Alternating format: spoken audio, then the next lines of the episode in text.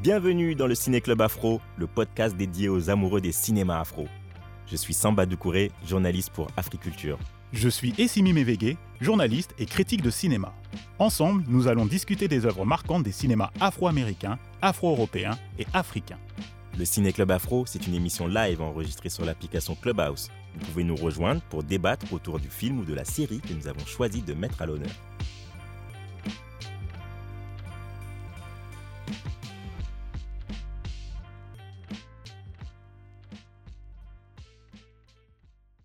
Bonsoir à tous, je suis content de vous retrouver pour un nouvel épisode du Ciné Club Afro, le club des aficionados du cinéma afro d'Amérique, d'Afrique et d'Europe.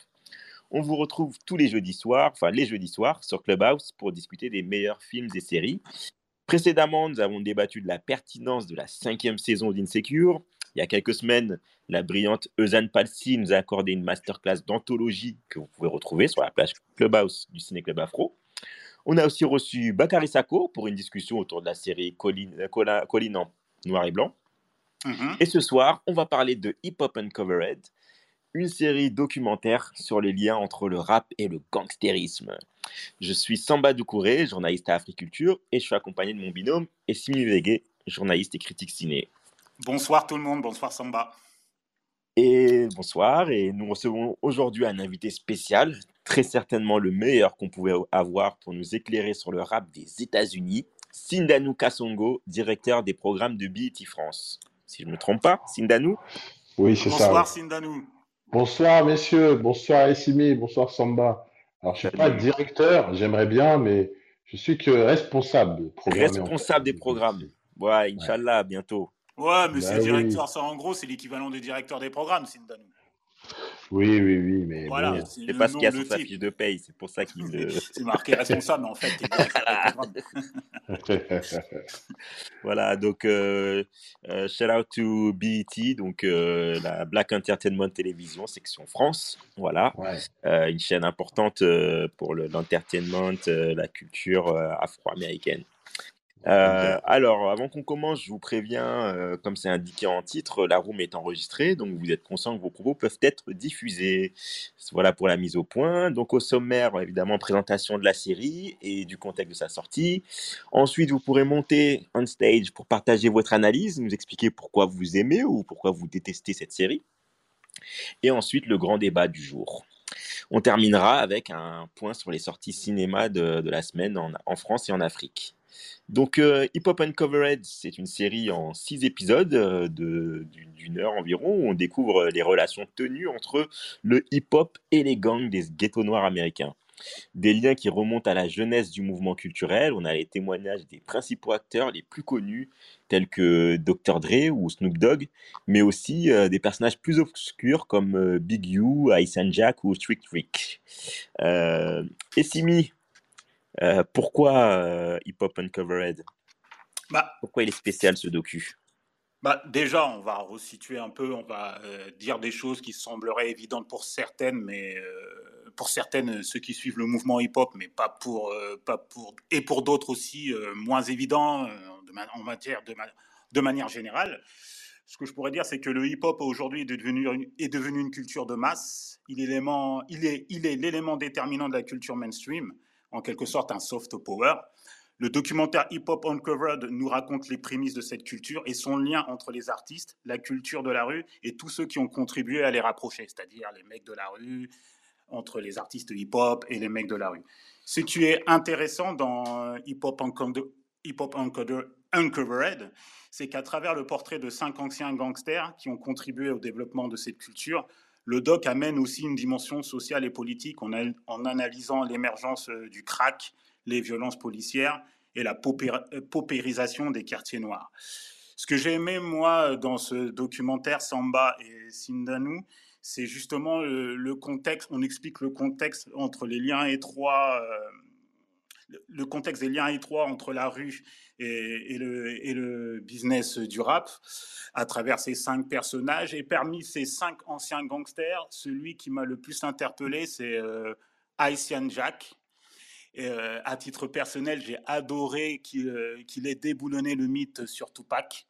Parce que Tupac, je, beaucoup de gens ont découvert Tupac après sa mort, alors que d'autres l'ont beaucoup écouté, ont connu durant sa courte période rapologique. Et j'ai bien aimé ce, ce qu'a dit Haitian Jack sur Tupac, ce, côté un peu stupide, abruti, alors qu'on disait que alors qu'on dit encore que c'est le meilleur rappeur, c'est le meilleur lyriciste et que c'est une grande, grande, grande figure de la culture, de la, de la culture hip-hop. Voilà, moi j'ai pris par exemple, j'ai pris Haitian Jack, mais j'aurais pu prendre aussi. Toujours, Essimi, toi tu lances des polémiques. Toujours. Non, mais c'est intéressant, c'est intéressant le regard qu'il a donné sur euh, Tupac que je connaissais un peu, euh, je, connaissais un peu ce regard, mais pas trop dans les détails, mais de son vivant, j'avais suivi un peu ce que, ce que faisait Tupac, et c'est très intéressant ce que Haitian, Jack dit sur lui. Ça permet un peu de, calmer euh, les ardeurs sur certains et de le mettre, qui l'ont trop mis, qui l'ont trop mis, je trouve, sur un piédestal. Voilà mon point de vue sur le documentaire Hip Hop Uncovered. Et ma première question, tout simplement, va va à toi, Sindanou. Euh, bah, Qu'est-ce que tu as pensé euh, de, ce docu de ce documentaire, en fait? Ok. Euh, donc, merci déjà pour l'invitation. Et alors, ce que j'ai pensé de ce docu, déjà, je voudrais dire en, préambule que depuis un moment, j'ai un regard de plus en plus critique sur la scène hip-hop US, parce que je lis beaucoup les, et j'écoute beaucoup les podcasts d'un d'un avocat euh, euh, criminel qui s'appelle Kenneth Montgomery, ouais. qui a un regard euh, super acerbe sur Jay-Z, sur Nas. Lui, dès qu'il voit Black Excellence quelque part, ça lui hérisse le poil parce que il ah, se Et du coup, bon bah très bien. après, je vous donnerai son contact sur Twitter. Il est vraiment très intéressant. Ouais, ouais, ses podcasts. Et par exemple, euh, c'est lui qui c'était l'avocat de Bobby Shmurda qui était euh, accusé euh, de tentative de meurtre. Mhm. Et en gros, il dit que cette histoire de black excellence, etc., c'est juste une manière de se rapprocher du pouvoir blanc. donc, et voilà. Donc, quand vous m'avez sollicité, vous parler de ce docu, bah, du coup, il y a 3-4 ans, j'ai été emballé. Ah, génial, voir les gangsters qui sont derrière. Et là, maintenant, je, il faut remettre les choses à la place. Un gangster, c'est une personne qui fait des choses euh, répréhensibles pour la loi, et dans ce cas-ci, en plus de ça, qui tue sa communauté. Euh, donc, euh, le mythe du gangster Robin des Bois qui aide les petits frères, etc., il faut vraiment qu'on arrête ça.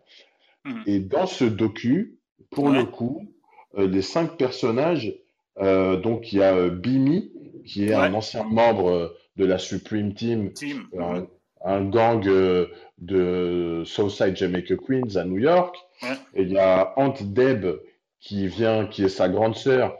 Euh, elle aussi vient de New York et puis qui s'est rebasée ensuite à Atlanta. Atlanta, ouais.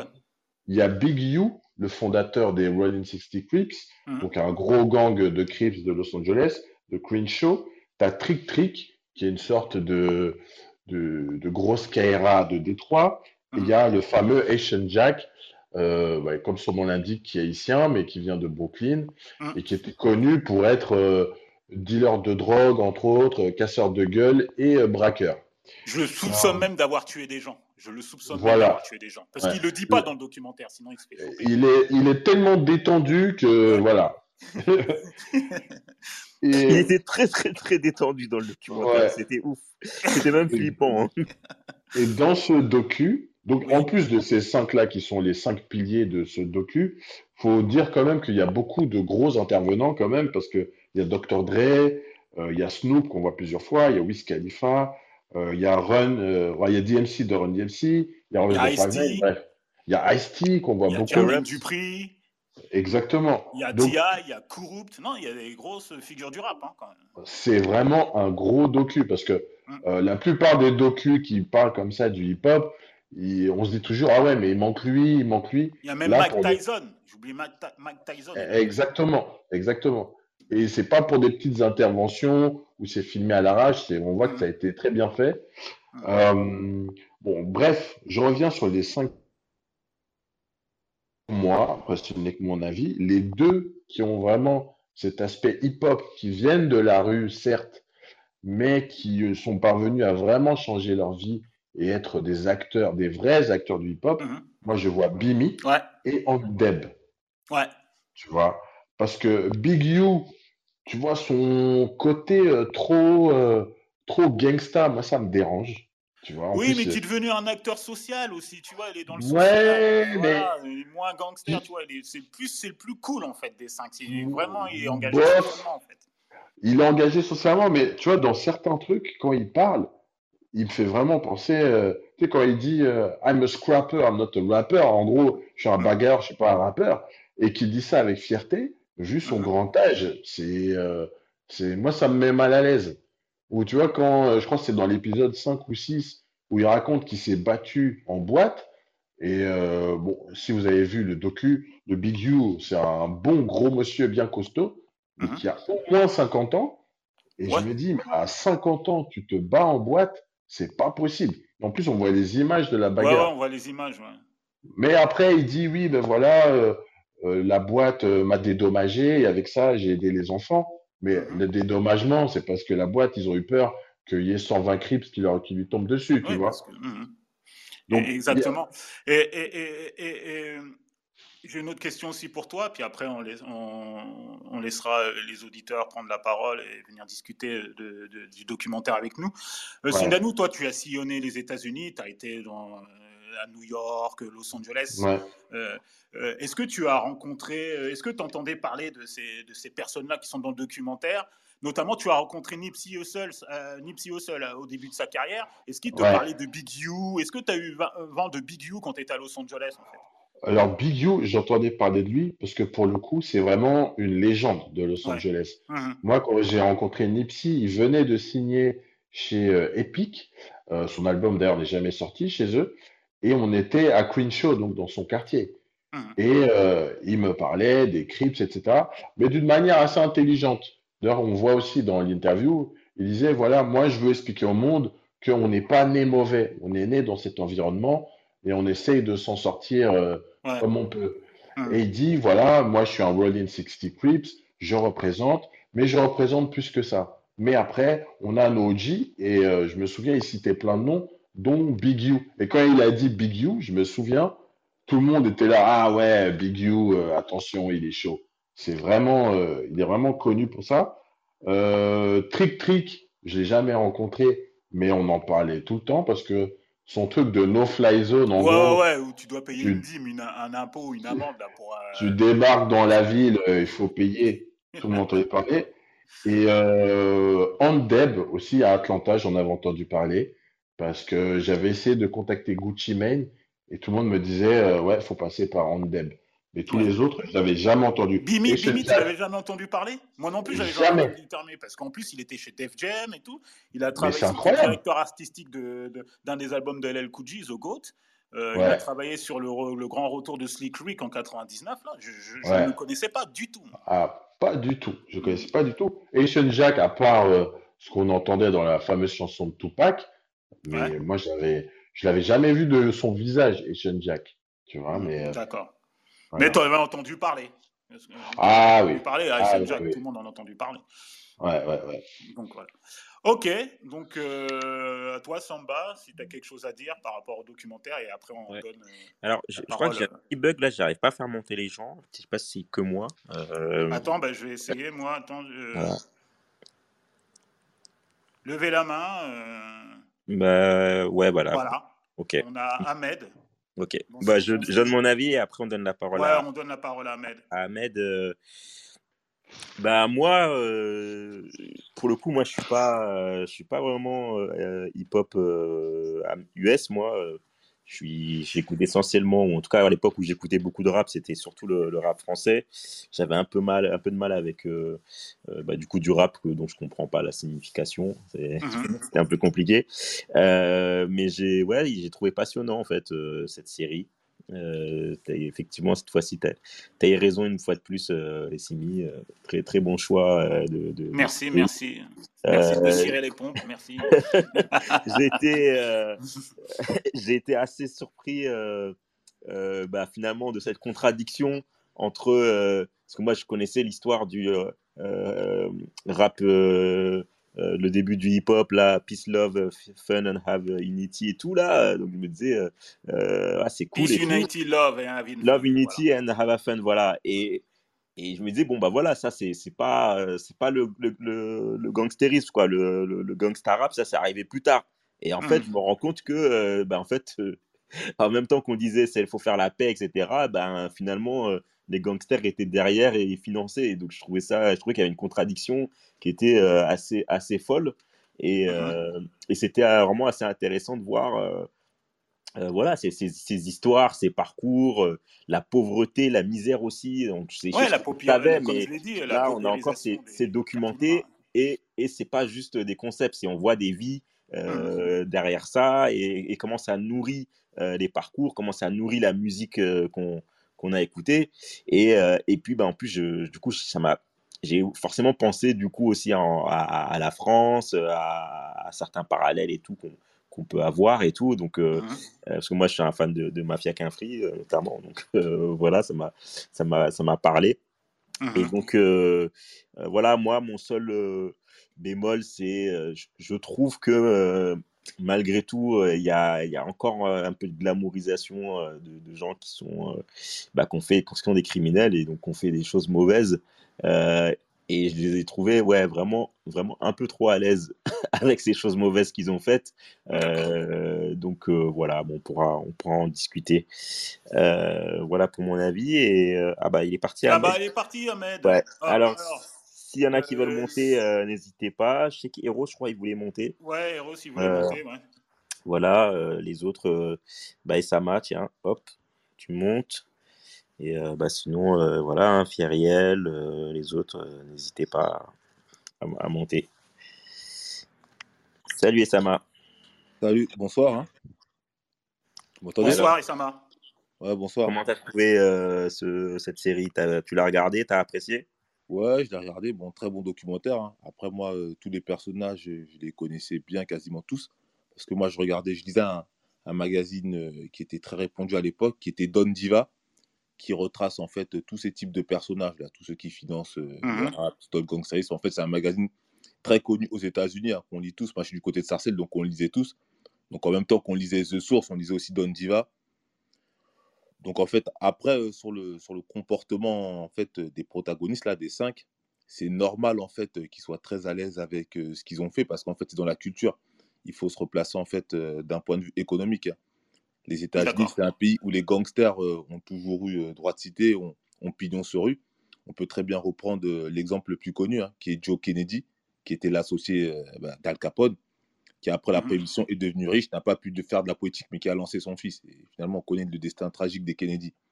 Donc eux, ils sont à l'aise avec ça, en fait.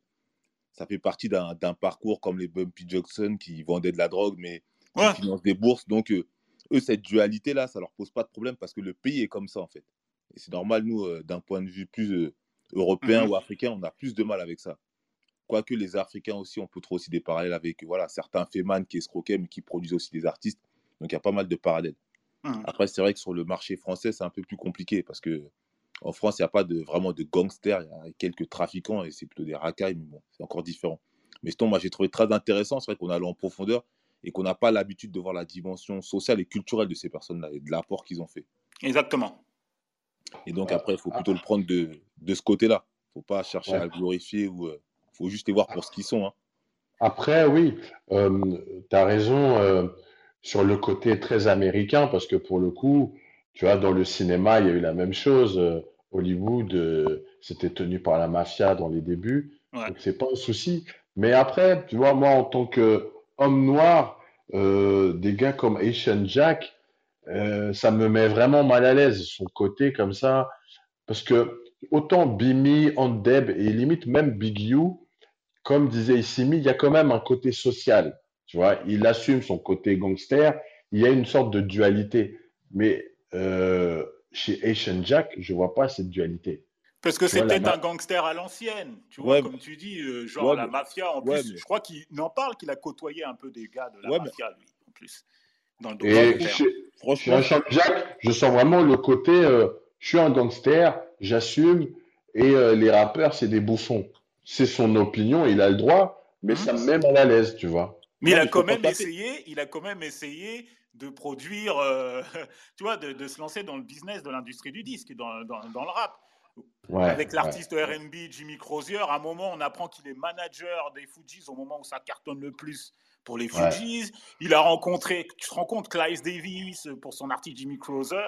Donc, à un moment, tu vois, il, a, il, était, il était dans le game, et après, il, il s'est retiré. Comme, ce qui, ce qui, est intéressant aussi pour moi, c'est qu'ils se sont tous retirés pour les, pour les mêmes raisons, en fait, en plus. C'est ça que je trouve très intéressant dans le documentaire. Ouais. Ouais, mais après, euh, bon, juste pour revenir sur ce que tu disais, mais au bout d'un moment, je sais pas si vous vous souvenez, dans le documentaire, on entend Bimi euh, qui justifie euh, même la mort de, comment il s'appelle, du, rappeur là, c'était comme, j'ai oublié le, le, rappeur qui est mort à Los Angeles, non pas Tupac l'autre, le jeune, j'ai oublié son nom. Nipsey Hussle. Pop Smoke. Pop Smoke, voilà, Pop Smoke. Ouais, Pop Smoke. Il dit voilà, il dit voilà, quand les rappeurs viennent et qu'ils se font braquer ou qu'ils se font tuer, c'est qu'ils passent, c'est parce qu'ils prennent pas de sécurité. Exact, ouais. Voilà, il justifie ça. Donc lui, il est pareil, hein. il est comme Aïssan Jack. Et je pense que tous, euh, ils sont d'accord avec ça. Et je pense que le côté social, en fait, il n'y a pas de côté social. C'est juste du racket. Il ne faut, il faut pas non plus être naïf. Ouais, voilà, aucun côté social. C'est juste du racket camouflé. C'est ça. Non, mais, Big mais, mais, mais, vous ne pensez pas que, que Big U, il a vraiment cette implication sociale? On le voit dans le. Les cinq, c'est tous des criminels. Ils vendent de l'héroïne à, longueur de journée dans leur quartier. C'est tout ce qu'ils ont fait, c'est tout ce qu'ils connaissent. Il faut pas non plus. Oui, mais après, après sa sortie de prison, il s'est calmé. Euh, oui, mais les gens que tu as tués. Sa femme. Oui, mais les gens que tu as tués euh, en vendant de l'héroïne. Euh, oui, non, mais après, il a été condamné. Il a été condamné. Ah non, bah non, il a été condamné. Mais moi, j'ai l'impression que quand ils se lancent de la musique, etc., c'est pour blanchir leur business. C'est même euh, plus que ça, c'est même plus que pour blanchir. C'est de l'investissement parce qu'ils savent que ça va leur apporter plus. Voilà. Le gain, voilà, eux sont au-delà de ça. Ils sont au-delà du blanchiment parce que le blanchiment, ça, ça justifie que tu veux juste légaliser en fait des revenus. Mais quand tu es dans l'investissement, c'est une étape supérieure. Ça veut dire que tu spécules en fait. Et les deux dans le docu qui sont pas du tout, selon moi, peut-être que je me trompe, dans ce truc. Euh, euh, de blanchiment, c'est Andeb et Bimi. Oui, parce qu'en plus. Euh... Tu sens qu'eux, ils ont laissé ça vraiment derrière et que ce qui est bien, c'est qu'ils utilisent leur, euh, euh leur vis de la rue, leur connexion pour avancer dans le biz.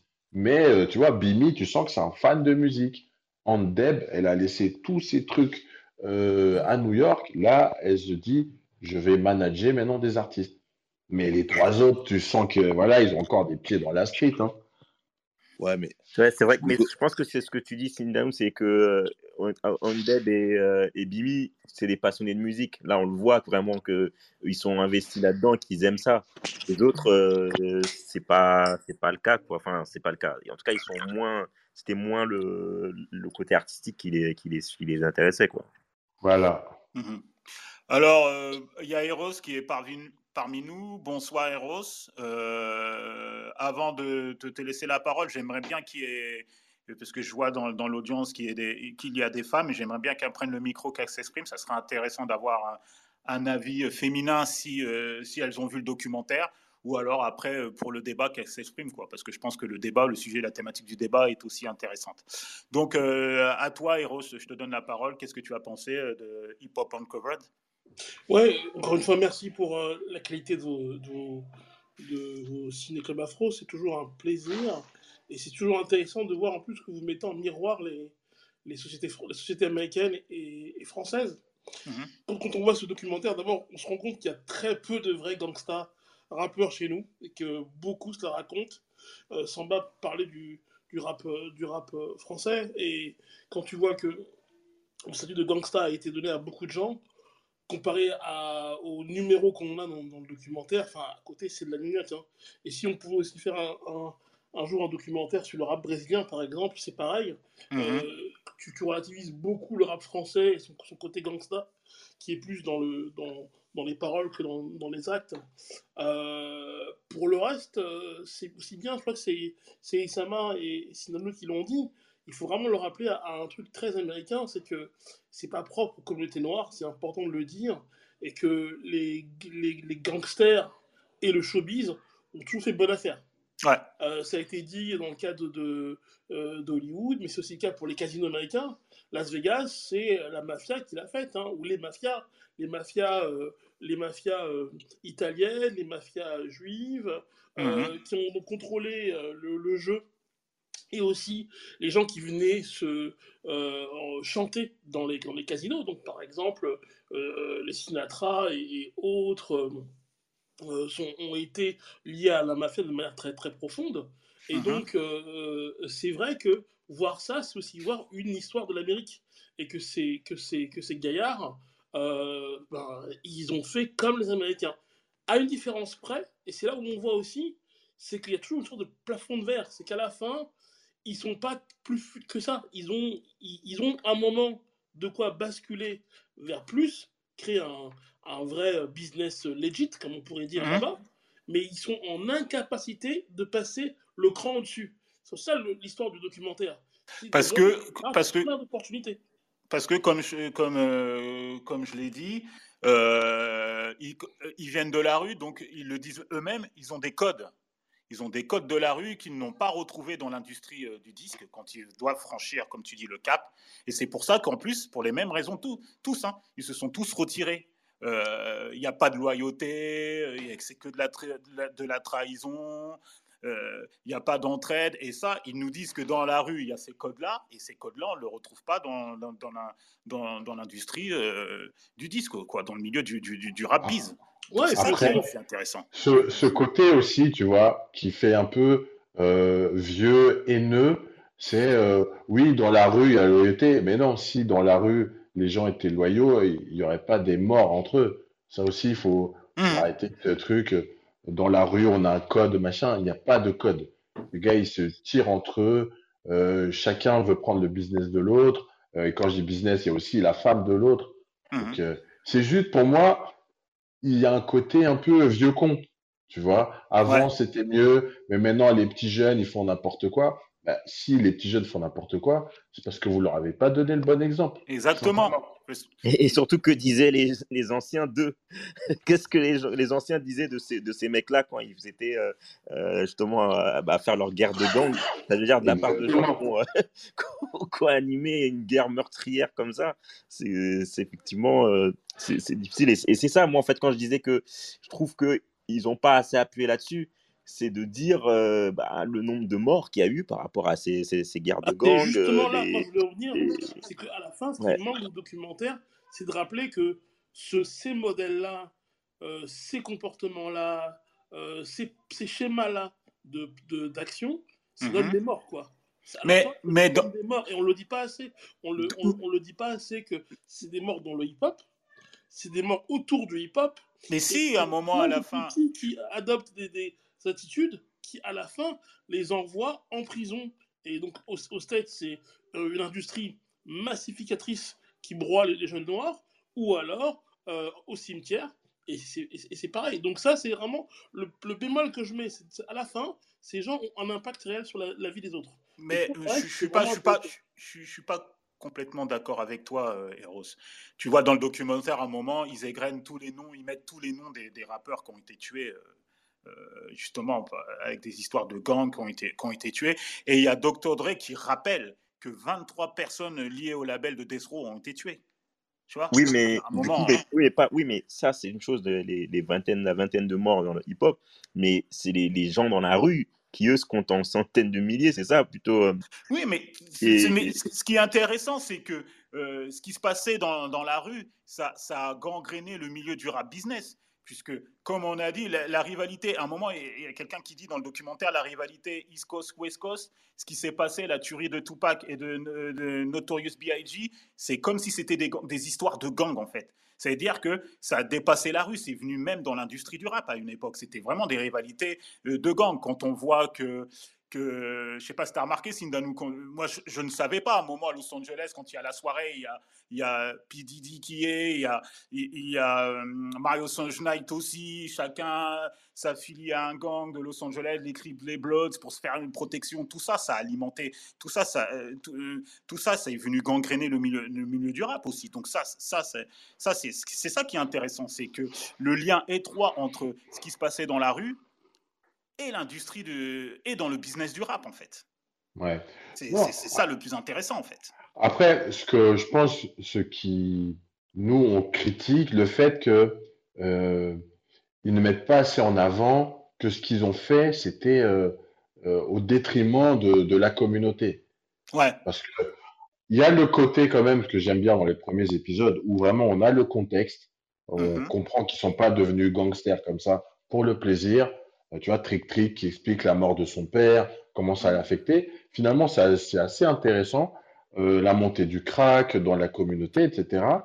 Mais puis il y a un côté où ils se disent tous, ben voilà, on était obligés, mais non, euh, on n'est pas obligé. Ils sont poussés par la société américaine, ce qui est vrai. Ils ont été poussés. On leur a pas donné beaucoup d'options, mais il y a des options.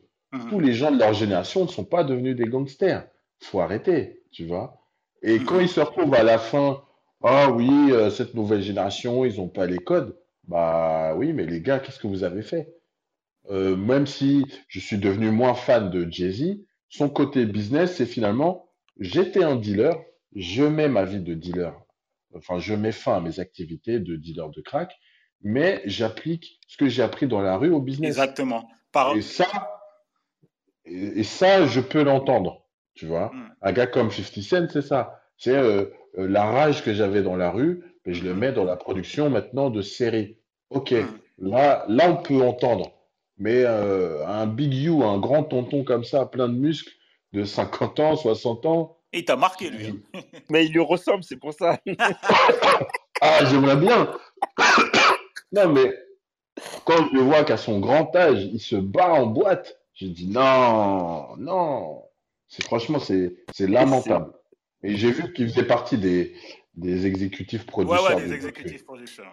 Euh, et, euh, un truc euh, qu'on a peut-être pas beaucoup développé, c'est que ils, ont quand même parlé de, de, bah, il y avait un côté historique, un côté euh, où on parlait de, de comment euh, l'État en fait euh, des États-Unis a, a, structurellement bah, encouragé la, la, la, violence et, et, comment elle a mis en place le système des prisons, la drogue. Oui, ça a été, ça a été évoqué. ça a été, voilà, ça a été évoqué. Mais c'est bien fait. Intéressant. Je trouve que c'est bien fait et que ça mettait bien, euh, ça mettait bien du contexte en fait euh, à, à, l'époque. Euh, ça, mmh c'était plutôt intéressant à, souligner. Alors, on va passer au, au, débat. Ouais, non, mais il y, a déjà, il y a, il y a quelqu'un, il y a une voix féminine là qui veut s'exprimer. Ah oui. Je crois que c'est Simone. Simone. J'arrive pas à la faire monter. Bah ouais, ça bug. Ça bug un peu, non? Non, j'arrive pas, pas à la faire monter non plus. Ah. Bon. Euh... Attends, j'essaye. Hop. Vas-y, essaye. On va essayer de la faire monter. Non. Voilà, non, bon.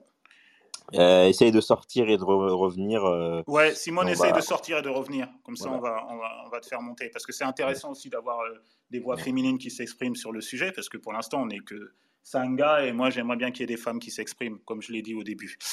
Donc, euh, oui. Alors, on passe au, au débat. Samba Ouais, alors, euh, c'est bah. toi qui as choisi le thème de est-ce que le gangsta rap amène une mauvaise image du hip-hop? Pourquoi ce thème? D'abord, je vais rappeler certains principes, certaines évidences concernant le gangsta rap. Donc, le gangsta, le gangsta, le gangsta rap est, est, un variant du rap qui est originaire de Philly avec le rappeur de Schoolie D. Ça, très peu de gens le savent. Ça ne vient pas forcément de Los Angeles. Le premier rappeur, c'est Schoolie D, qui est originaire de Philadelphie, qui avait sorti son, le premier album de gangsta rap en 1984. Mais le, genre, le, le, genre, le gangsta rap explose véritablement au début des années 90 avec l'album The Chronic de Dr. Dre. La caractéristique de ce gangsta rap, c'est des textes ultra violents sur des musiques les plus souvent mélodieuses qui vont entraîner d'énormes controverses autour des rappeurs accusés de véhiculer une mauvaise image de la communauté noire, comme tu le dis si bien, euh, euh, euh, Sindanouf. Euh, moi, ensuite, sur, euh, sur cette question, est-ce que le gangsta rap donne une mauvaise image du hip-hop? Euh, quand ça reste, pour moi, quand ça reste uniquement sur le plan artistique, euh, comme je suis pour la liberté euh, d'expression, Donc moi, j'ai pas de, j'ai pas de problème à, ce sujet-là parce que ça reste de l'art, les clips, les, les, lyrics.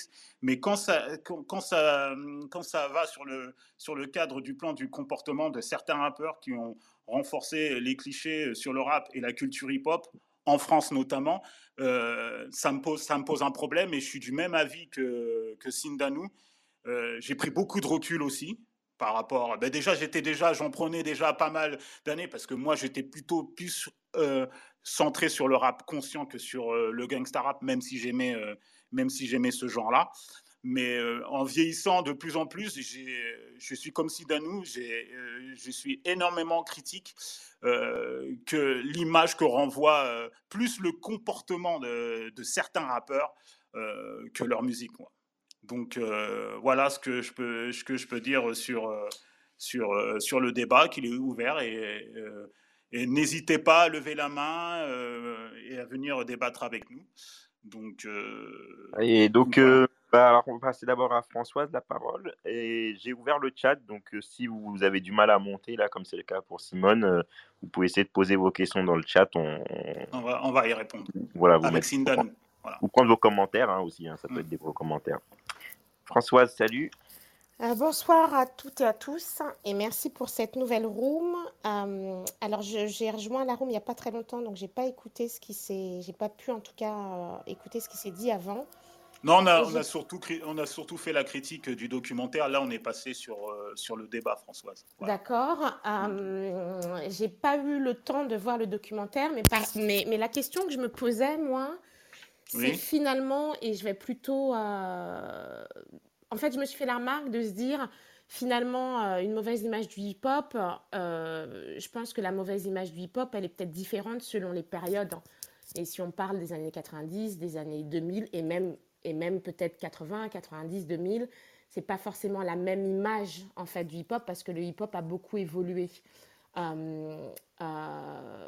et du coup, si je reprends juste peut-être je ne sais pas, peut-être ces dix dernières années, j'ai l'impression qu'en France et à l'international, euh, et si je reprends par exemple en France et ce qui s'est passé avec Booba et euh, Caris de mémoire, mhm, mhm. je me dis est-ce que ça sert pas un petit peu un moment en buzz et en marketing et à vendre des disques et à vendre des, des, du stream et à vendre des places de concert finalement des fois l'image un peu euh, gangster rap ou ghetto ou ou Bad Boy, euh, etc. Donc, euh, je, je, me faisais la réflexion dans l'autre sens, en fait. Est-ce que euh, tout ça, ça n'a pas servi aussi aux artistes? Et là, je parle strictement aux artistes et je parle du côté sociétal et des conséquences que ça peut avoir dans la société, du fait que les gens soient effectivement caricaturés et associés à euh, à une certaine partie de la population qui soit pas fiable et au criminel, etc., mhm. etc. Mais en tout mhm. cas, point de vue juste musical et artistique, euh, euh, est-ce que finalement, ça n'a pas servi à certains artistes? Alors, tu peux répondre. Alors, en gros, c'est est-ce que la street credibility est un outil marketing? Bah, Clairement, oui. après, je pense pas que par exemple, dans le cas de Caris et Bouba, c'était quelque chose de planifié, mais euh, de se battre euh, comme des chiffonniers à Orly. Mais en revanche, quand ils font des morceaux, quand à l'époque ils faisaient encore des morceaux, pour s'insulter, c'est clairement encouragé par les labels. Je sais que dans les labels américains, quand il y avait encore des clashs par morceaux interposés, c'était encouragé par les labels. Donc oui, ce côté euh, street credibility, c'est encouragé, mais, mais jusqu'à un certain niveau, parce que par exemple, le, cas de Bobby Shmurda, euh, qui est un jeune rappeur de Brooklyn, qui était membre d'un gang, il a fait une chanson par hasard. Il se fait que c'était aussi un gangster, mais ça a explosé parce que la musique a plu. Je pense que maintenant, on est dans une autre époque. Euh, des grandes stars comme euh, Kendrick Lamar, il n'est pas du tout gangster du tout, et mhm. ça fonctionne très bien pour lui. Même mhm. chose pour J. Cole.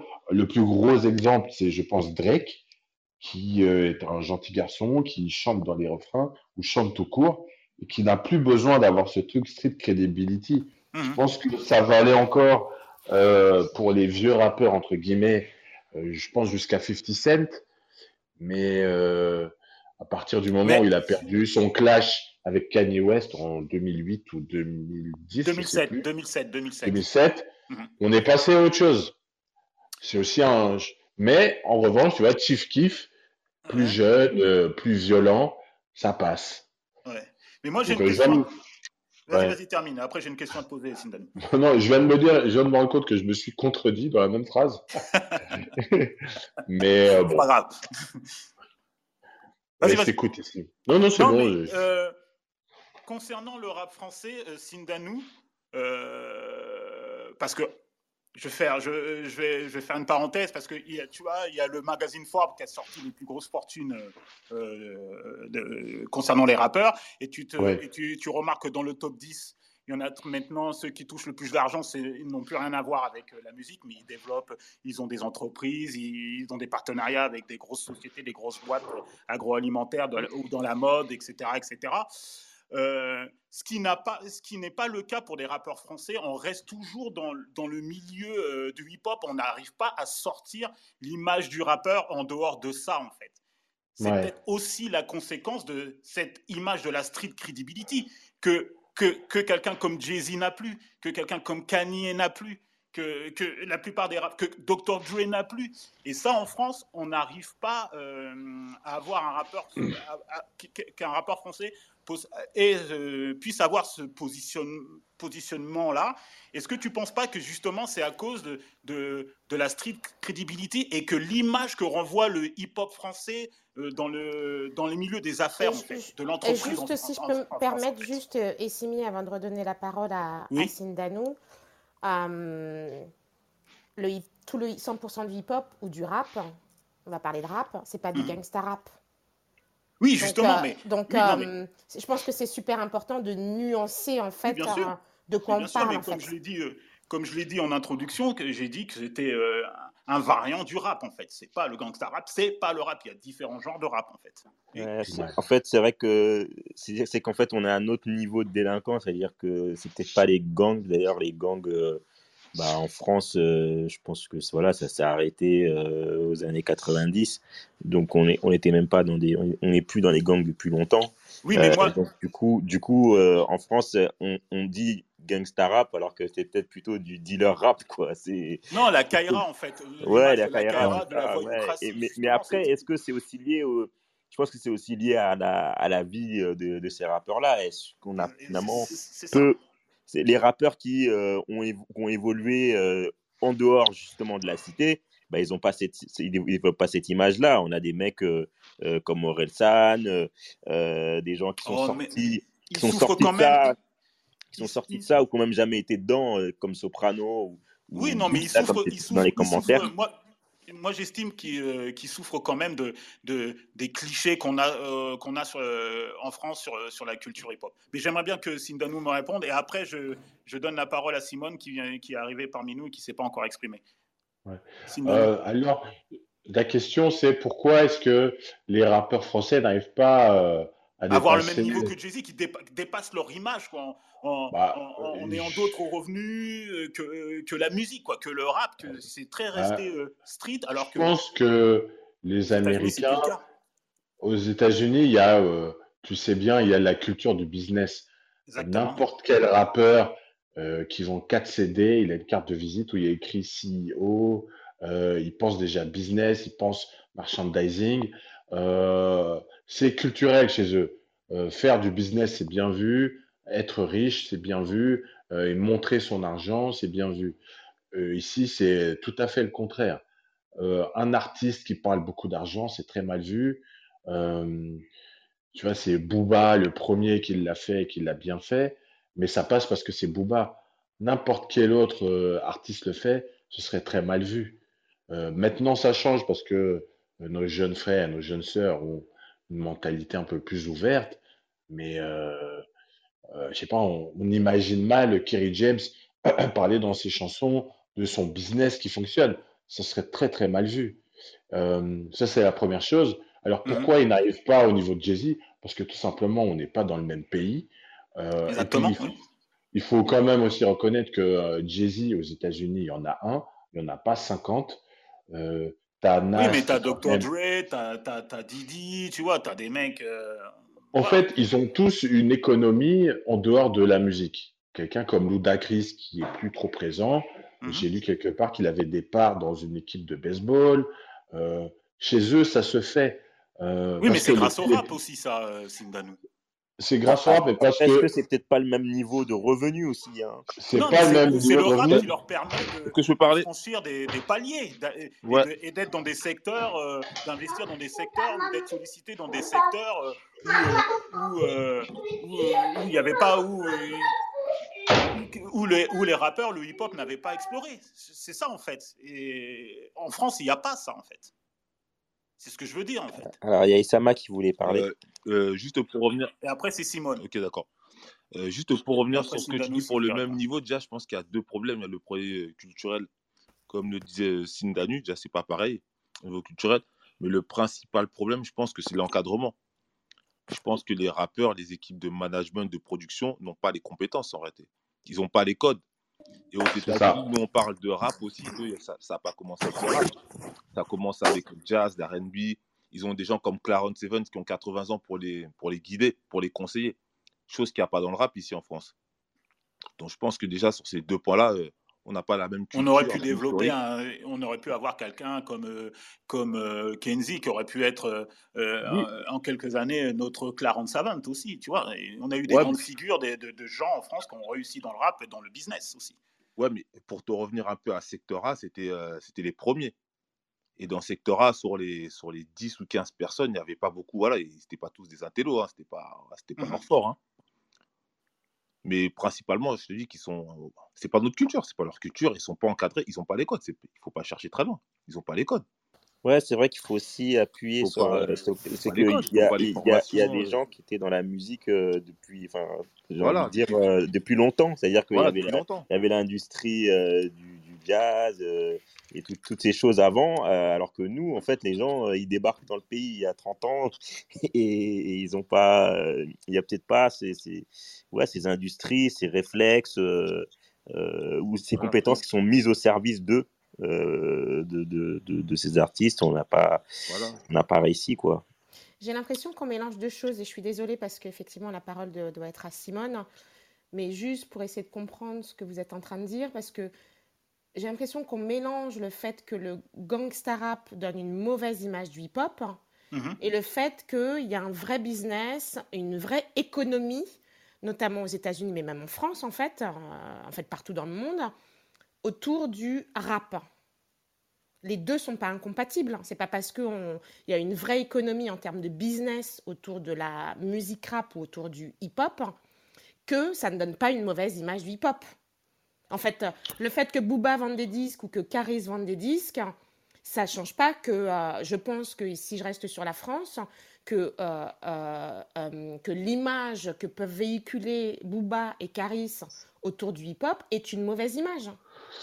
ça n'empêche pas de faire du business et de faire de l'argent. Oui, mais pas de faire du business, mais je pense que ça les bloque à un certain niveau. Exactement, voilà, ça les bloque à un certain niveau. C'est-à-dire qu'ils ne peuvent pas faire, euh, euh, tu vois, des partenariats avec des marques de voitures ou des produits de luxe. Tu vois, ça, ça, les bloque à un certain niveau. On leur dit, oui, vous, vous vendez, vous faites votre business, mais vous restez à votre, à, votre petit niveau. ok, donc ce qui est euh, valable pour la France, ce qui n'est pas du tout valable pour les États-Unis. Voilà, c'est pas même si, ça la différence. même si moi, je mettrais plus de nuances parce que ce que j'entends de ce que vous dites, mais peut-être que je me trompe, c'est en fait, aux États-Unis, du coup, le hip-hop ou le gangster rap, pardon, n'est plus véhiculé comme, ne donne plus de mauvaise image du hip-hop. Parce que, en gros, euh, Ludacris a investi dans du baseball et est devenu acteur. Euh, Jay-Z est number one et est un, est un businessman avant tout. Blablabla. Euh, bla, bla, Mais je, pense que les deux sont quand même liés, en fait. Se dire Parce que, aux États-Unis aujourd'hui, mhm. le, le, le, le, le gangster rap ou slash le rap tout court donne pas une mauvaise image des gens ou notamment peut-être de la communauté noire particulièrement, ce mhm. serait mentir que se dire, euh, ou ce serait illusoire de se dire ça en fait. De, se dire que parce qu'il y a des, euh, des, des, rôles modèles et des mecs qui ont réussi le, le, le, à travers le rap, en fait, le hip-hop ou le, le gangster rap ne véhicule plus de mauvaises images de hip-hop. Si, ça, ça, ça, ça, véhicule, mais ça, fait, moins, euh, ça fait moins polémique puisque c'est devenu une culture, euh, c'est devenu mainstream en fait. En fait, Françoise a raison. C'est que faut qu'on définisse bien les choses. Je pense que aux États-Unis, il y a différentes strates. Il y a toujours des gangster rappeurs à qui les marques ne donneront jamais l'heure. Euh, Bobby Shmurda, et ça m'étonnerait qu'il fasse un deal avec une marque. Euh, en revanche, Nipsey Hussle, qui était un ancien gangster, un ancien crip certifié, bah, à la fin de sa vie, il a fait un deal avec Puma. Voilà. Donc, il y a, y a des évolutions qui sont possibles, comme Nipsey Hussle, ancien gangbanger devenu rappeur, qui fait des deals avec Puma. Et puis, s'il était resté en vie, il allait carrément laisser ce côté de sa vie derrière lui et peut-être devenir un Jay-Z. Aux États-Unis, voilà, il y a différentes strates. Il y a différentes strates, pardon. Il y a les, gangsta rappeurs, entre guillemets, qui vont rester à leur niveau, qui ne feront jamais de business. Et puis, il y a des Ludacris, il y a des Jay-Z, euh, etc. Et ce, que, ce dont parle Essimi, c'est qu'en France, il n'y a pas de strat. C'est que Booba, le plus grand rappeur de France, le plus populaire, en tout cas, euh, il a à peine un deal avec Puma. Voilà. Mais euh, il n'y a rien d'autre. Et il est le seul. il y a beaucoup maintenant d'artistes français qui font des deals avec des, des équipementiers. Euh, il y a le rappeur PLK avec Puma, etc. Mais euh, quelqu'un comme Rimka, qui est très populaire, bah, je suis surpris qu'il n'ait pas été sollicité par une marque. Alors peut-être que lui ne veut pas, ou peut-être qu'il n'a pas la bonne équipe autour de lui, euh, peut-être que les marques ne veulent pas. Mais voilà, il y a ce côté où en France, c'est encore très limité, finalement. Ok, merci. merci à Simone. Bonsoir. Oui, bonsoir, bonsoir. Pour, euh, ben, euh, pour commencer cette émission, je voudrais avoir une pensée pour quelqu'un qui a longtemps écrit sur ces sujets. C'est Antoine. Antoine Will Garnier, dont je les bouquins Souffle, Suprême. Parce que dans beaucoup de ses bouquins, il parlait euh, vraiment de ces choses. L'Amérique est une Amérique à plusieurs visages. Maintenant, quand vous regardez, quand vous êtes jeune euh, dans une cité, il y en a, il y a deux orientations. Vous avez plus ou, il y a plusieurs orientations. Vous avez plus ou moins ceux qui vont dealer. Vous avez quelques petits jeunes qui vont s'accrocher pour peut-être finir comme les Kevin Durant et autres, LeBron James sportif. Et puis, euh, généralement, quand vous venez d'un milieu modeste, vous avez que très peu de chances de réussir. Parce que ce qu'on parle là aujourd'hui, même par rapport au gangster rap, c'est une question de, de, de, de, déterminisme social. Ça veut dire que même dans le sport, même dans les élites, les personnes noires qui réussissent qu'on retrouve, c'est des gens qui ont des parents qui sont déjà eux-mêmes bien placés. Un jeune de ce quartier-là, il n'est pas bien placé, il va commencer à dîner, à faire plein de choses. Euh, et à l'époque, les, gangs, eux, c'était un bon moyen pour eux de recycler de l'argent. Recycler de l'argent, après, c'est devenu un business. Mais il faut regarder qu'aux États-Unis, les gens qui ont vraiment commencé à établir les bases de ces business-là, c'est les gens comme les Berry Gordy. Berry Gordy, aujourd'hui, il peut dormir tranquille. Hein. Le nombre de tubes, j'entendais encore euh, par exemple, Smokey Robinson, toute la Motown, c'est des gens qui, eux, ils se sont placés. Ils ont écrit des tubes pour tel ou tel, et donc ils touchent, eux, les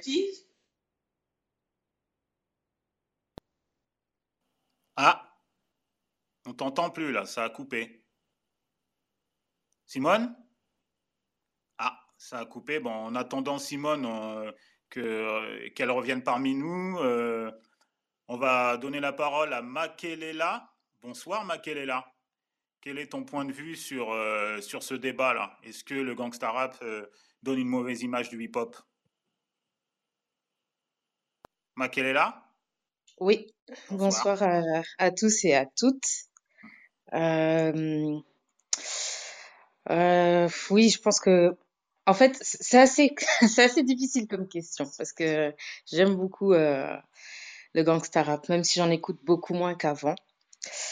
Donc, c'est, je suis assez mitigée. Je, je, je sais pas si ça donne une mauvaise image du, du hip-hop. C'est une, c'est une facette du hip-hop parce qu'il y a vraiment des facettes euh, différentes et j'aurais du mal à imaginer le, le hip-hop sans le gangsta rap et, et le gangsta rap a aidé en fait. Euh, ça fait partie aussi des facettes du hip-hop qui ont propulsé euh, tout le mouvement hip-hop.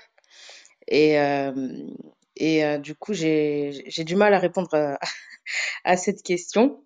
Mais je voulais revenir sur, sur quand même sur le côté social. Je pense que aux US, ça, enfin, c'est plus, enfin, l'image de, en fait, je pense ça, ça a quand même un impact sur la communauté noire quand même, c'est clair.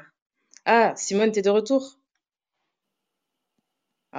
Ah. Mais ah, vas-y, vas-y, continue, continue, Maquelle est là et après on lui donnera la Ok, parce que c'était super intéressant ce qu'elle disait. Oui, oui, mais on lui redonnera la parole. Continue là. Oui, donc non, je disais juste que ça, ça avait quand même euh, un impact, euh, ça, ça, oui, ça a un impact quand même sur euh, l'image de la communauté euh, noire, donc euh, afro-américaine euh, en premier lieu, mais après, au-delà, je, je, je, je sais pas. Enfin, au niveau, on n'a pas le même contexte en Europe, je trouve. Enfin, France, Belgique, c'est pas le même euh, contexte. Mais je, je peux comprendre que ça a une image euh, négative euh, sur la, la, la communauté noire, même si certains ont pu, euh, ont pu ensuite rebondir et faire des, des business ou autres. En fait, se sont servis comme tremplin pour changer de. Mmh. On pu, s'en servir comme tremplin pour changer de vie. Mmh ça n'empêche que, enfin, moi je le vois maintenant, il y a, y, a, y a, certains clips quand même que je regarde pas, que je pourrais plus regarder. ça fait combien, si je peux te poser une question, Makelela, ça, ça fait combien de oui. temps que tu, tu, écoutes du gangsta rap, en fait? Tu as écouté euh, le gangsta rap au début des années 90, euh, tu, tu as suivi cette période-là? Euh, quand euh... The Chronic explose, et puis après il y a, y a Snoop avec Doggy Style, le label Death Row, oui, tout ça, tu, bah... tu, écouté cette musique-là? Oui, j'ai écouté. Et tu as oui. vécu cette période-là? Euh, non, en fait, j'étais très jeune. Ouais, voilà, voilà. Quand j'écoutais euh, le premier album de Snoop, je devais avoir, euh, je sais pas, 10, 12 ans, quelque chose comme ça. D'accord, donc, euh, donc c'est pour resituer le contexte, en fait. Pourquoi oui, cette question gangsta rap, une mauvaise, une mauvaise image du rap? C'est parce qu'à l'époque, ça avait suscité la controverse, notamment par des militantes et activistes Noir, euh, des, des, militantes et activistes euh, noires en fait. Afro-américaines, oui, oui, bien sûr. Afro-américaines. Euh, notamment, elle est décédée aujourd'hui, c'était Si Dolores Stoker en fait, qui était partie mm -hmm. en croisade, en guerre contre le gangsta rap à cause de leurs paroles misogynes et de la mauvaise image, oui, de la mauvaise que, que de la cette femme. musique auprès de, de, la communauté noire et ça avait suscité toute une polémique. Elle avait réussi à faire casser le contrat entre le label Death Row et Warner, parce qu'à l'époque c'était Warner qui distribuait le, le, le, label Destro. Et, et, moi, à cette époque-là, euh, j'étais, euh, j'étais, euh, j'étais adolescent. Et, et, ça, et, ça, avait eu une répercussion aussi, même au niveau de certains artistes, notamment de jazz. J'avais les propos de Ray oui. Charles aussi qui critiquait ce genre de musique. Oui. Les, les, les, propos de, de, de, de, la, de la chanteuse de jazz aussi, Abby Lincoln, qui elle disait clairement qu'il fallait la destruction du gangsta rap. Donc c'est pour ça euh, euh, le, le, que j'ai choisi de, poser cette question en fait. C'est que oui, tout, tout ce succès, tout, ces, tout ce succès et cette imagerie qu'on retrouve, euh, qu'on qu retrouve depuis, depuis l'émergence, depuis l'émergence le, de gangsta rap euh, au début des années 90, qu'on retrouve aujourd'hui aussi dans l'imagerie, même dans les clips aujourd'hui, même s'ils font pas du gangsta mais rap. Mais parce qu'il y a un clivage, il y a un clivage. Comment vous me dites, moi je vous explique, je prends les musiciens, comment vous me dites les musiciens Ah, on a du mal. Tu, tu, dois, il doit avoir, tu dois avoir un problème avec ta ligne, euh, Simone. Voilà ce que je voulais dire, euh, Makélela, mmh. en fait. Mmh. C'est ça, en fait. Je sais pas, euh, Sindanou, si tu as, si as un commentaire à faire, même Eros. Ou même, ou même euh, les personnes euh, qui sont dans l'audience, si jamais vous voulez. euh. Mais oui, je, je comprends très bien. Et c'est en plus, même quand on y pense, les premières femmes aussi qui ont été incluses. Euh, Enfin, si on pense aux premières femmes afro-américaines, rappeuses. Enfin, quoique non, ça, non, il n'y avait pas. Non, non, non, non, non, ça non, a non, véritablement explosé au début des, des, années 90. le label, le label Le, tu vois, le, parce que maintenant, avec le recul, euh, tu vois, un album comme Doggy Style, c'est incroyable. Ouais, juste le titre, c'est scandaleux. Euh, et, les, et les propos, après, les interludes aussi, les interludes, les bruits, tout ça. Aujourd'hui, à l'époque de MeToo, ça susciterait la controverse aussi. Donc, euh, Moi, je suis un fan de Snoop. Mais, avec le recul, quand tu réécoutes ce qu'il dit, après, c'était un jeune homme de 20 ans, mmh. de, de 20 ans, de 19 ans. Donc, 20 ans, 19 ans, on n'est pas euh, très futé, on a une énergie, on veut euh, vanner avec ses potes, mais le souci, c'est qu'il parle à des millions de personnes. Euh, et heureusement, il a évolué, il a changé, mais comme tu dis, Simi, aujourd'hui, à l'époque de MeToo, cet album, il ne sort pas. La pochette ne sort pas. Enfin, il n'y a rien qui peut sortir. Et, je me dis, c'est quand c'est très, tu vois, c'est de la misogynie à l'état pur.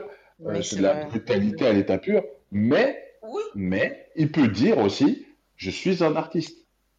Exactement. J'ai une question du coup, euh, juste pour faire écho à. Euh, excuse-moi Simone, excuse-moi Simone, parce que je pense qu'on va, on va te reperdre dans, dans 10 secondes. donc je me permets, je, n'est pas très long. Sindano, par rapport à ce que tu viens de dire, du coup, donc c'est très masculin, de, les, noms des artistes dont tu parles sont des rappeurs exclusivement.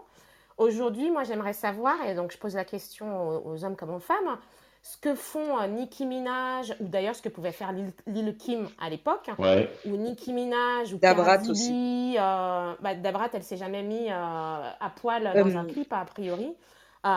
mais donc, ce que, ce, que, ce que véhicule, donc, pour l'image de la femme, je crois que la moitié des rappeuses de ce style étaient stripteaseuses avant, etc., etc., etc. Donc on ne euh, parle pas de gangster rap, mais, mais euh, et Foxy Brown aussi, on ne parle pas de gangster rap, mais en tout cas on parle de rappeuses, et notamment aujourd'hui, et par rapport à l'image de la femme, là c'est ce dont on parle, euh, qui fait écho à ce que vous disiez sur la misogynie des rappeurs. Ça aujourd'hui, ça vous choque ou pas, en fait? Bah, euh, que des nanas soient complètement à poil et bah s'assument et le revendiquent. Euh, en fait, j'ai moi quand j'écoute les paroles de, de, de Cardi B par exemple, euh, j'écarquille les yeux, je me dis waouh. Mais apparemment, je suis trop vieux, les temps changent. Mais donc t'écarquilles les yeux euh, parce que ça te plaît ou parce que ça te plaît pas ou que ça te choque? Parce que ça me choque. Mais euh, c'est une voix, apparemment, c'est générationnel pour les femmes euh, à qui elle parle ou qui sont plus jeunes que moi ou qui ont le même âge qu'elle, ça leur parle, ça les choque pas. Donc pourquoi pas? Si c'est une femme qui assume, euh, pourquoi pas? Tant mieux. Que après, est-ce que une, femme peut est-ce que c'est bien qu'elle ait la liberté d'être aussi bête que les hommes? Je sais pas. Mais bon, c'est aussi ça la liberté. Je sais pas si j'ai répondu à ta question, mais bon. Si, tu as répondu à ma question, si, si, bien sûr. Oui, alors, alors, on, a, on arrive à, à l'heure là. Euh, non. Euh, alors, Simone, juste Simone. Alors, juste Simone, rapidement alors, Simone, alors, et après c'est ouais. Daryl. Alors, juste Simone. Non, c'est ce que juste une chose rapide. Simone, Simone, deux secondes. Ouais, vas-y. Tu as, as, des problèmes de micro, etc. Alors, essaye de, de dire ce que tu as à dire en, en, en, cours pour que ça puisse euh, passer. Et, ouais. et, et après de couper ton micro parce que ah, ça fait tout le temps des interférences en fait après. Ah ben je. Vas-y, vas-y, on t'écoute. Alors non, moi je voulais juste dire que tout à l'heure on a parlé de, de, de, quelque chose dans la société. C'est que par exemple euh, par rapport au gangsta rap, les musiciens noirs, eux, ils ont eu l'impression que eux, ils n'ont pas ce côté touche à la drogue et autres. Ils ont fait beaucoup de choses pour être là et les, le gangsta rap est arrivé tout d'un coup, ça a été un phénomène de société. Ça marche beaucoup plus euh, pour le gangsta rap. Mais il y a ce, ce, problème que les musiciens noirs euh, et non pas les rappeurs. Eux, vraiment, ils ont été bouffés par l'industrie musicale. Ils ont absolument pas fait d'argent. Ils ont eu des contrats. C'est surtout les contrats musicaux qui ont été extrêmement merdiques pour les artistes noirs. Et donc, dans, dans, dans tout ce que nous disons là aujourd'hui, on peut juste, on peut dire que ben, les rappeurs s'en sont beaucoup mieux sortis et donc, il y a aussi ce clivage euh, dans la communauté noire qui est sociétal aussi. Voilà. Donc, tu, tu, dis ça pour expliquer les propos qu'avaient tenus à l'époque Ray Charles et Abby Lincoln, c'est ça? Oui, c'est ce que tu disais là tout à l'heure. Mais, mais, par exemple, Quincy Jones ne, ne l'a jamais dit. Tu vois? Quincy Jones ne l'a jamais dit. Quand tu penses, bon, les, les, les rappeurs encore, bon, eux, ils écrivent des textes, ils ont fait plein de choses. Quand tu penses aujourd'hui qu'il y a beaucoup de musiciens noirs, un groupe comme les O-Jazz, ils peuvent pas reprendre sur scène tous les morceaux interprétés parce qu'ils n'ont pas les droits. Parce qu'il y a beaucoup de problèmes. C'est pas pour autant que les OJs ont condamné le, le gangsta rap, surtout qu'ils ont été. Non, ils l'ont pas condamné. Ils ne le. Mais je dis, je ne dis pas qu'ils l'ont condamné, mais je dis que. Non, c'est pas ce que je dis il y a un clivage. Non, mais ça, oui, mais que, que qui est sociétal aussi. Je, je, je ça veut dire que. Vas-y, vas-y, vas-y. Ça veut dire que les, les, les, les d'une personne à l'autre, la, du, du, du, dans la communauté, la perception des choses n'est pas la même. Et puis, euh, dans, dans toute société, comme nous-mêmes on sait, euh, les uns les autres vivent des réalités différentes.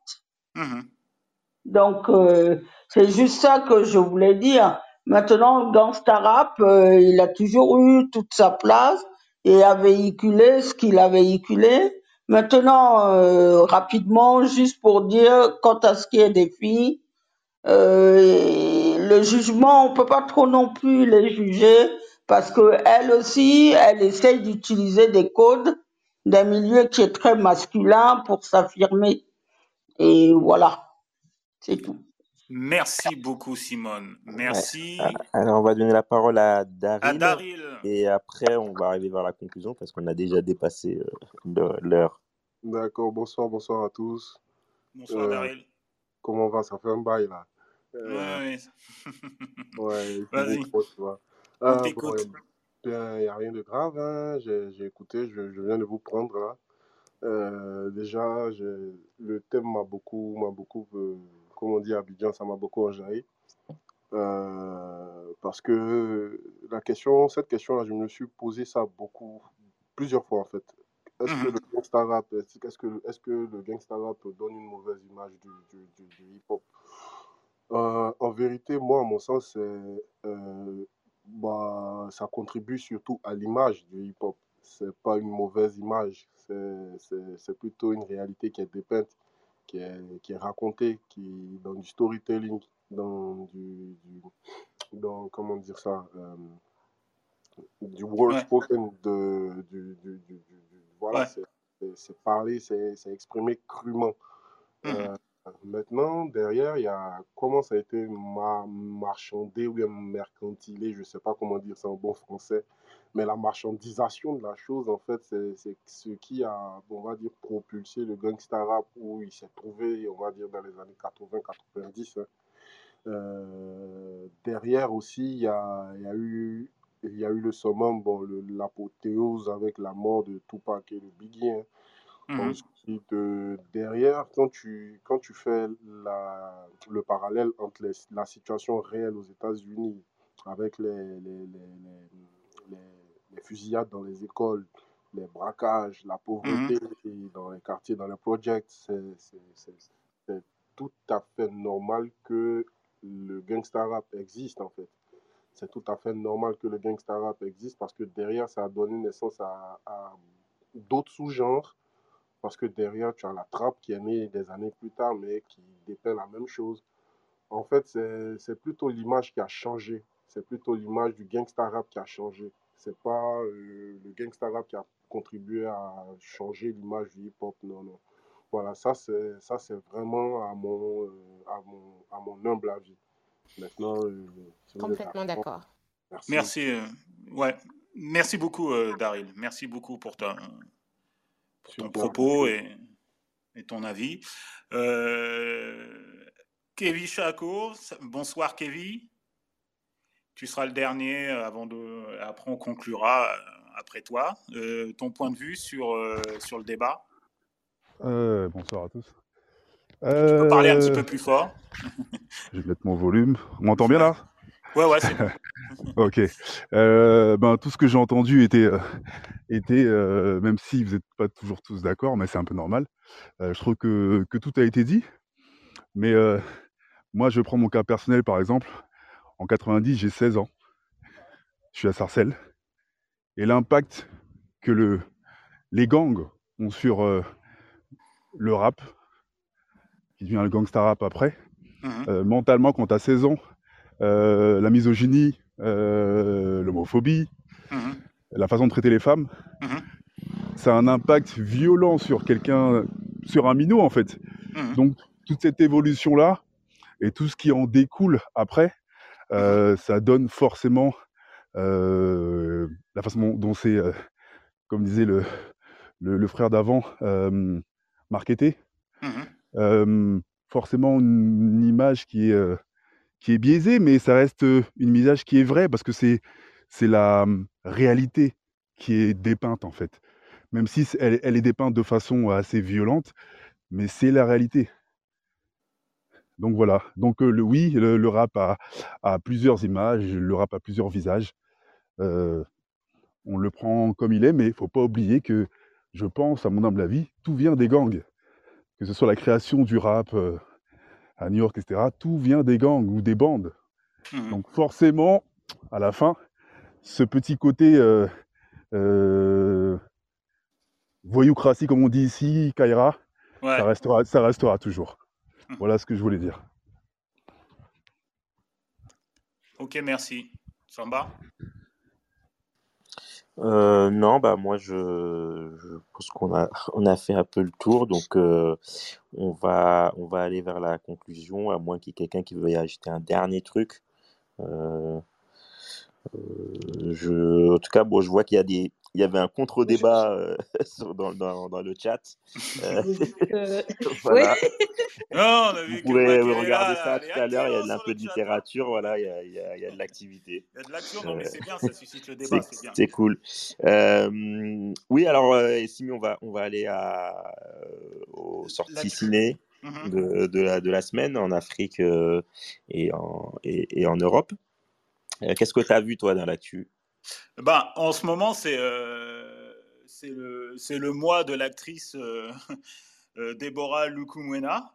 Elle est à l'affiche actuellement du film Robuste de, de, Constance Meyer avec Gérard Depardieu et Steve Chenchue qui nous avait offert une masterclass dans le Ciné Club Afro. Et elle sera la semaine prochaine aussi à l'affiche d'un film qui s'appelle Entre les vagues d'Anaïs Volpe qui sort le 16 mars. Euh, et, aussi euh, euh, un, blockbuster que je vous conseille d'aller voir, mais bon, tout le monde en a parlé, mais c'est quand même, je l'ai vu et il est, très intéressant à voir. C'est le dernier The Batman, qui est un peu partout en France, et même sur le continent africain. où il y a aussi l'actrice afro-américaine Zoe Kravitz, la fille de Lenny Kravitz et de Lisa Bonet, et l'acteur aussi Jeffrey Wright. Et, Robert Pattinson en Batman. C'est un, très bon Batman, c'est un film grand public pour adultes certes très long, près de trois heures, mais très intéressant et je voulais quand même le, signaler, Samba. Et rendez, toi, rendez, rendez-nous nos films d'une heure trente là, quand on était petit, là. Franchement, les abus là. Voilà. Alors, alors moi, l'actualité? Euh, moi, ça va être plutôt les documentaires. Donc, euh, il y a le documentaire Nous d'Alice Diop qui est encore dans quelques salles. Dépêchez-vous parce que oui, euh, c'est, c'est assez cruel aujourd'hui euh, le ah monde des, des, des, salles pour les, pour les, surtout pour les documentaires. Donc allez-y, c'est pas encore fait. et bah, pour les documentaires, il y a aussi le festival cinéma du réel euh, qui a lieu à Paris. Euh, donc, il y a des projections au, Centre Georges Pompidou, au Forum des images et une troisième salle que j'ai oubliée. Il y a notre amie Claire Diao qui est là-bas. Voilà, il y a Claire Diao qui, qui, qui, a une carte blanche. Mmh. Et, Et donc, vous pouvez voir des tas de films africains, des documentaires de toute époque, des, des, longs, des courts. Mmh voilà, c'est le cinéma du réel. tu peux citer les dates si tu as les dates. Et c'est du 11 au 20 mars, donc à partir de demain soir déjà, mmh, et jusqu'au jusqu'au 20 mars. voilà pour, pour mes actus. Ok, bah, je te laisse conclure. Ou alors bah, j'annonce. Euh, bah oui, c'est quoi la prochaine, euh, Essimi Alors la prochaine room, elle a lieu le 24 mars, donc ça tombe dans la semaine des Oscars. Et on va faire le film euh, Macbeth de Joel Cohen avec Denzel Washington qu'on peut regarder sur la plateforme Apple TV+. Pour ceux qui n'ont pas la plateforme Apple TV+, ils, ils peuvent ils peuvent s'abonner, ils ont un mois gratuit. Donc euh, c'est le bon mmh. moment pour découvrir euh, le film euh, Macbeth avec Denzel Washington. Et le sujet du débat autour du film est, très simple. Est-ce que c'est un film le blackwashing? Donc voilà, il y a eu beaucoup de débats sur le sur Twitter notamment, hein. sur le whitewashing c'est-à-dire des, acteurs blancs qui interprétaient des personnages noirs à l'écran. Et Macbeth a suscité aussi une petite polémique autour de, Denzel Washington, parce que certaines personnes ne comprenaient pas pourquoi Denzel Washington jouait le rôle de Macbeth, qui est le roi d'Écosse au XIe siècle. Donc voilà, à dans deux semaines pour le film Macbeth. Il faut savoir que Denzel Washington est nommé à l'Oscar du meilleur acteur pour son rôle de Macbeth. Donc on se retrouve... Euh, jeudi 24 mars à 19h30, Samba, pour un ciné-club avec Denzel Washington. Voilà, bah, j'espère que tu vas me prêter tes codes parce que. Euh, oui, non, mais t'inquiète. ouais, on peut pas s'abonner sur toutes les plateformes là. Oh. t'inquiète, t'inquiète, t'inquiète. On parlera donc, mais le, débat va être très intéressant, euh, blackwashing euh, versus whitewashing. Donc ça va être très intéressant. Voilà. Sachant que c'était pas, c'est pas son premier coup d'essai à Denzel, mais on pourra en parler. Ouais, on pourra en reparler dans deux semaines. Alors, Essimi, le mot de la fin? Eh ben, comme dirait notre cher ami Quentin Tarantino, vive le cinéma et notre grande sœur Zane Palsy, qui a été parmi nous euh, pour nous faire une majestueuse masterclass, vive notre cinéma. Bonne soirée à tous et à dans 15 jours, le 24 voilà, Bonne soirée. Euh, allez suivre le Ciné Club Afro. Il y a le lien de la page Instagram pour être au courant euh, de, bah, des actualités. Euh, suivez bah, du coup Essimi et moi. Et suivez Sindanou. J'espère qu'on le reverra sur, ces, sur Clubhouse. Hein. Eros aussi, qui est un fidèle suiveur. François, Simone. Et, il, faut quand même, il, faut, il faut quand même dire, quand même avant, avant de, nous quitter, ah, quand même, avant, Sindanou, voilà, quelles sont tes actualités, Sindanou, quand même Il faut que tu nous le dises.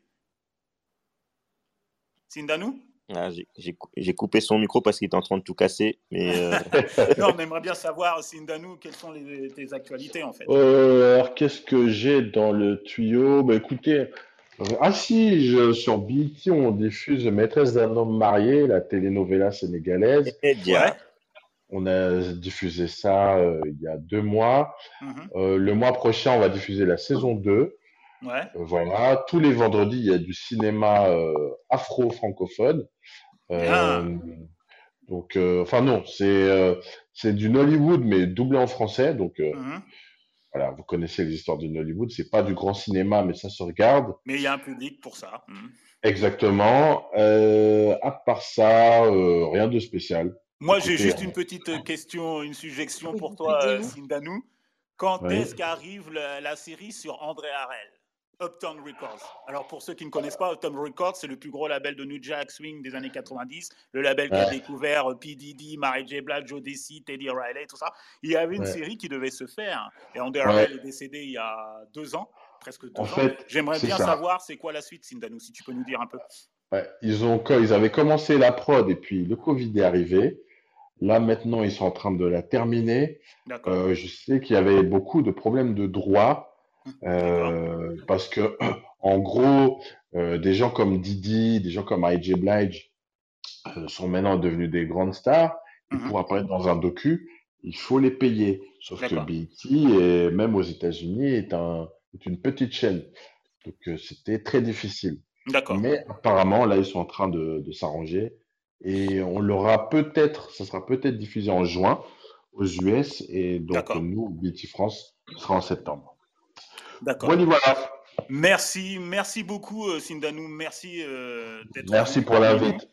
Non, c'est un plaisir vraiment euh, d'avoir tes lumières sur le, le, gangsta rap, le rap et sur le documentaire Hip Hop Uncovered qui est toujours disponible sur Disney+.